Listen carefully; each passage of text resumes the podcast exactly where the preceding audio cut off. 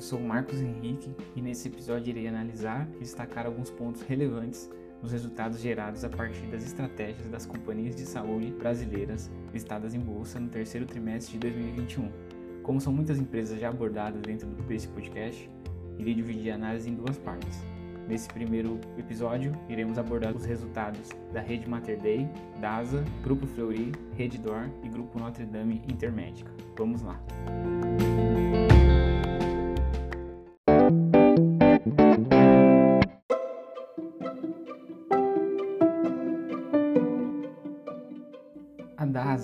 apresentou receita operacional bruta de 2,9 bilhões de reais e um EBITDA ajustado de 544 milhões, além de demonstrar toda sua baixa alavancagem. Foi utilizado estratégias de facilidade no atendimento, com um forte aumento nas coletas de exames em domicílio e iniciativas de alto crescimento na das empresas, coordenação de cuidados e genômicos. Especificamente da coordenação de cuidado, é interessante que novos contratos com operadoras já performam a partir de 6 a 12 meses, diminuindo o sinistro, número de exames e aumento de margem. Na sua linha de hospitais e oncologia, teve um desempenho resiliente, apesar da diminuição das internações Covid, tem taxa de juros de leitos com tendência de alta e aumento da receita líquida, taxa de ocupação e ticket médio. Já sua plataforma NAVE está no momento de estratégias de engajamento. A ideia é que seja omnichannel, possui 25 iniciativas lançadas para impulsionar essa navegação dentro da plataforma. O número de, de clientes dentro da plataforma ainda representa um percentual baixo, cerca de 0,5%, vislumbra potencial para crescimento no curto prazo com o usuário, sendo direcionados para visualizar os resultados dos exames ambulatoriais dentro dessa plataforma. Existem M&As pendentes que somam 841 leitos, entre eles hospitais São Domingos de São Luís, Hospital da Bahia em Salvador, a Clínica Amo, que está em, na Bahia, no Rio Grande do Norte, em Sergipe, e o Hospital Paraná, em Maringá. É interessante também que a DAS apresentou o seu playbook de integrações hospitalares e oncológicas, divididos em curto, médio e longo prazo, sendo curto sinergias de custo, com foco nas pessoas e na cultura, fortalecimento da equipe de gestão, implementação de listas de preço com fornecedores, rever contratos eficiência do, de, do GIA, revisar a qualidade da receita, condições com os pagadores. A médio prazo, o objetivo é aumentar a complexidade do portfólio de serviços, aumentando a complexidade clínica e eficiência, ampliar o portfólio de serviços oferecidos e implementar o playbook de TI. No seu longo prazo, o objetivo é a expansão, olhando as oportunidades brownfield, ou seja, o capex, nessas unidades.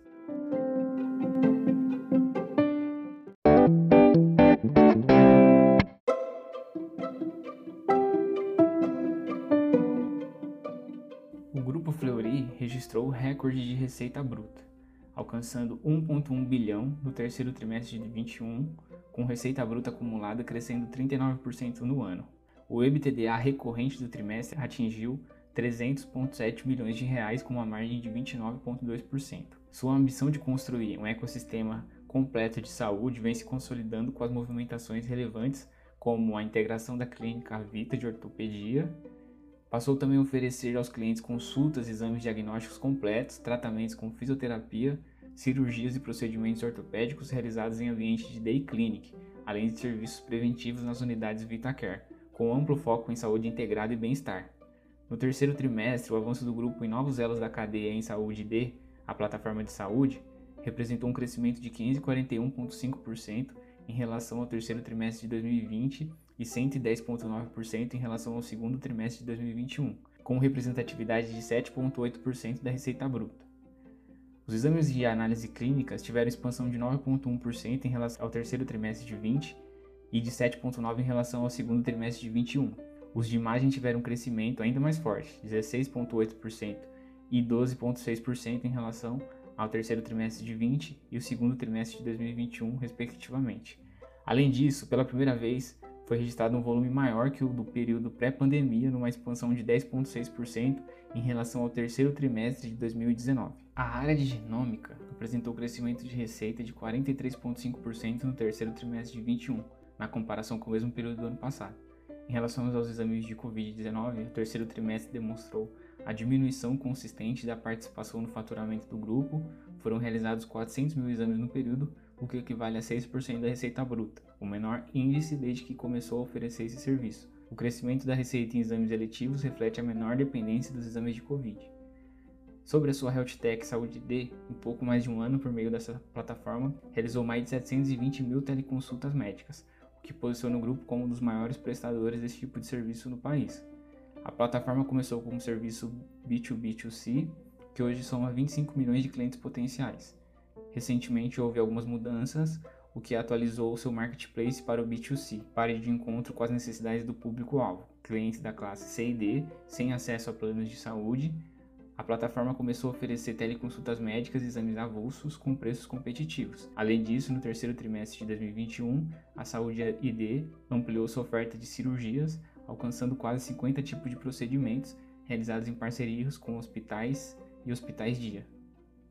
Hoje, já há contratos assinados com seis instituições, como a BR Surgery, Day Clinic Fleury, SP Plus, Rede Opt, Rede Ópera e Bupa Clinic. Outra frente de potencial expansão da plataforma é a recente parceria fechada com o Amigo App, referência em soluções digitais para o mercado de saúde. Os mais de 20 mil médicos cadastrados no app poderão ter acesso ao consultório ID, que é uma solução criada para médicos que atualmente já oferece acesso a ferramentas como telemedicina, prontuário eletrônico e acompanhamento de exames a 4 mil médicos cadastrados. A tese dessa parceria é alavancar as forças de ambos os players, gerando cada vez mais valor para a comunidade médica e pacientes. Outro ponto interessante, os resultados apresentados, que foi fechado em setembro uma parceria com a IBM. Com o uso de tecnologias de inteligência artificial e automação, o projeto vai desenvolver uma nova experiência para o cliente nos diferentes canais de atendimento do grupo, incluindo a criação de um agente de atendimento virtual além de apoiar a expansão dos negócios com oferta de novos serviços e produtos cloud native. Intensificou também esforços em pesquisa e desenvolvimento, como resultado ao longo desse ano desenvolveu 204 novos produtos e realizou alterações de metodologias em outros 106. Um exemplo importante do avanço desse campo foi o lançamento do check-up pós-Covid no terceiro trimestre de 2021. Esse novo produto inclui exames para diagnósticos de alterações residuais nos sistemas respiratório, cardiovascular, neurológico e outros. Estimativas indicam que até 20% dos pacientes que contraem a doença ficam com algum tipo de sequela.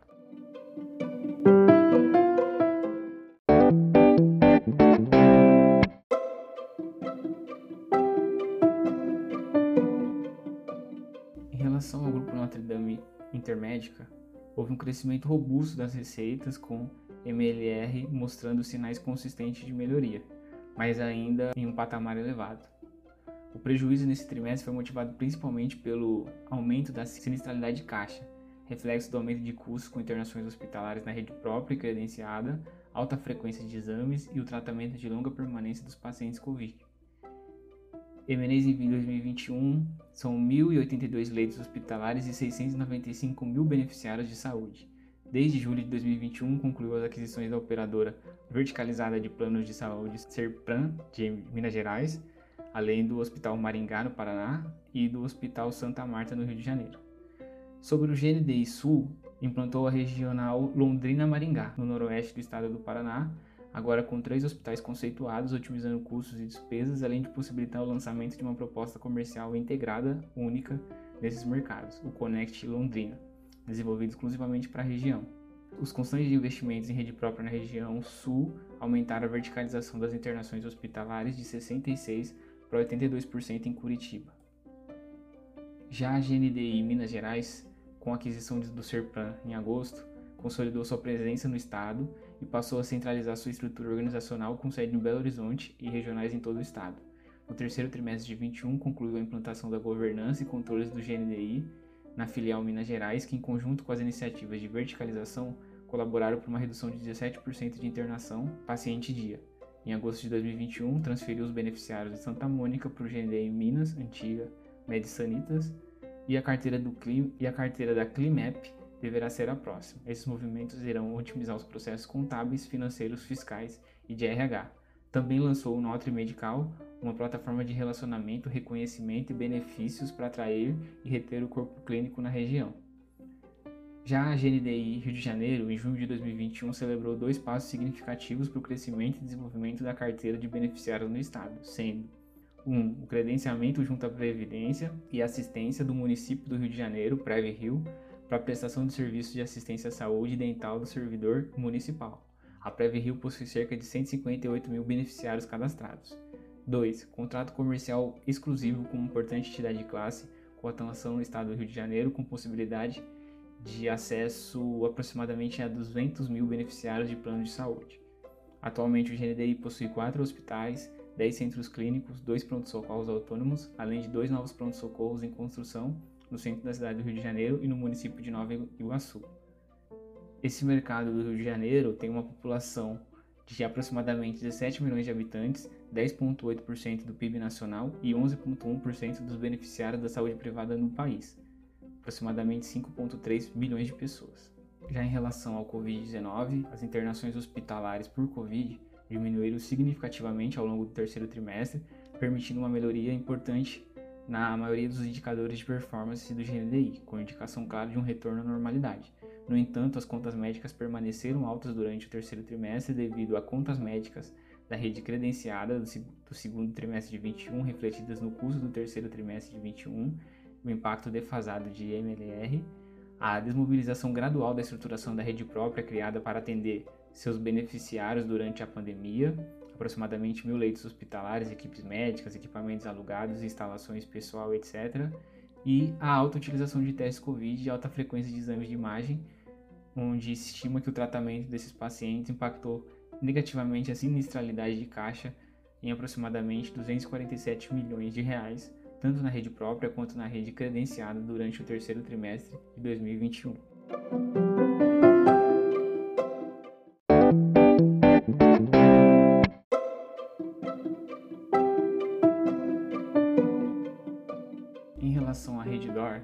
Internações por Covid mostram forte redução desde março de 2021 e permite recuperação de procedimentos e tratamentos não relacionados à pandemia.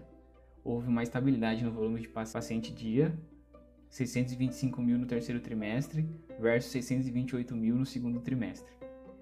Teve um sólido crescimento de procedimentos cirúrgicos, com um aumento de 34,9% versus o segundo trimestre de 2021, acompanhando a mudança no mix de pacientes teve uma taxa de ocupação média de 78,4% no trimestre, em linha com a média histórica. Houve crescimento de 27% no volume de pacientes dia, ex-Covid, contribui para a manutenção do volume total das internações, mesmo com redução de casos da Covid-19. Houve ainda um aumento de 14,4% de procedimentos oncológicos em relação ao terceiro trimestre de 2020. Houve também uma estabilidade de leitos operacionais, mesmo com expressiva queda de pacientes Covid, Há uma consistente estratégia de M&A com 2.183 leitos adicionados em 16 aquisições anunciadas desde o seu IPO. A receita bruta renova recorde e registra crescimento de 38,9% no trimestre versus o terceiro trimestre de 2020, impulsionada por sólida evolução dos procedimentos cirúrgicos e aumento no ticket médio, um aumento de mais 6,2% versus o terceiro trimestre de 2020. Custos e despesas aumentaram 2,8% em comparação ao trimestre anterior, enquanto despesas diretamente relacionadas à pandemia reduzem 18,2% no mesmo período. Lucro líquido de 378,1 milhões, crescendo 8,2% no terceiro trimestre de 21 em relação ao trimestre do ano anterior, mesmo com impacto de 74,3 milhões de reais em despesas financeiras referentes ao pré-pagamento de dívida. EBITDA é de 1 bilhão 256,4 bilhões de reais.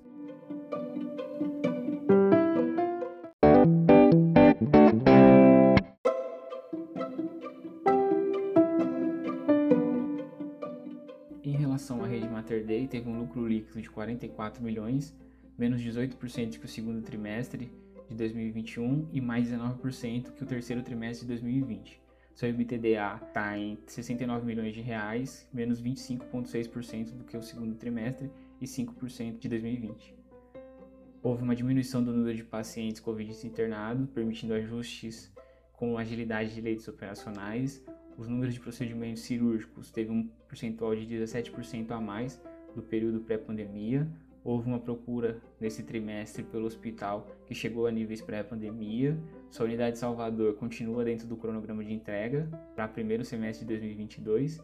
A expectativa de apresentação ainda de mais três operações de M&A ainda nesse ano de 2021. Seu ticket médio teve um aumento de 12%, puxado pela oncologia, top 3 serviços com melhores retornos financeiros.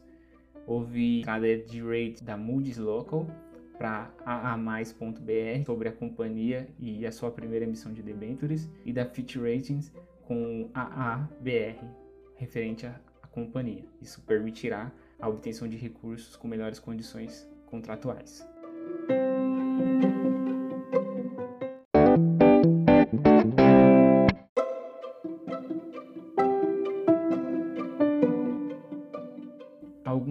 Episódios atrás, nós apresentamos algumas expectativas sobre o segundo trimestre, na verdade, nós tivemos um período de recuperação financeira pelas companhias, com despesas oriundas da Covid, que continuavam machucando as operações. Tinha uma tendência forte de retorno gradual dos comportamentos pré-pandemia, que incluía uma pressão pelo retorno dos procedimentos médicos de rotina e eletivos que ocorrem simultaneamente aos custos associados aos tratamentos da pandemia do Covid-19. Essa equação precisava ser resolvida pelas companhias. As companhias que investiram e desenvolveram novos produtos e serviços tiveram resultados melhores nas operações, na melhora no seu mix de serviços. E as expectativas para o terceiro trimestre eram uma melhora dos resultados das operadoras de saúde e hospitais com resultados excelentes. O ponto de atenção ficou sobre a alavancagem de serviços digitais e de novos negócios. No caso da Fleury, os seus elos, a diversificação estava ficando mais aparente, mas não era o suficiente ainda para criar o valor adicionado percebido. Se mantém em relação às receitas, porém com boas perspectivas. Há um período de transição com uma diminuição da pressão dos custos Covid, com expectativa de resultados ainda melhores para o quarto trimestre, o número de hospitalizações por conta do Covid e os procedimentos eletivos voltando aos níveis de antes da pandemia. Como a gente pôde ver com os resultados, realmente grande parte das expectativas foram alcançadas. As operadoras continuam sofrendo, a, a curva ainda continua alongada referente aos custos, os hospitais já tiveram res, resultados melhores.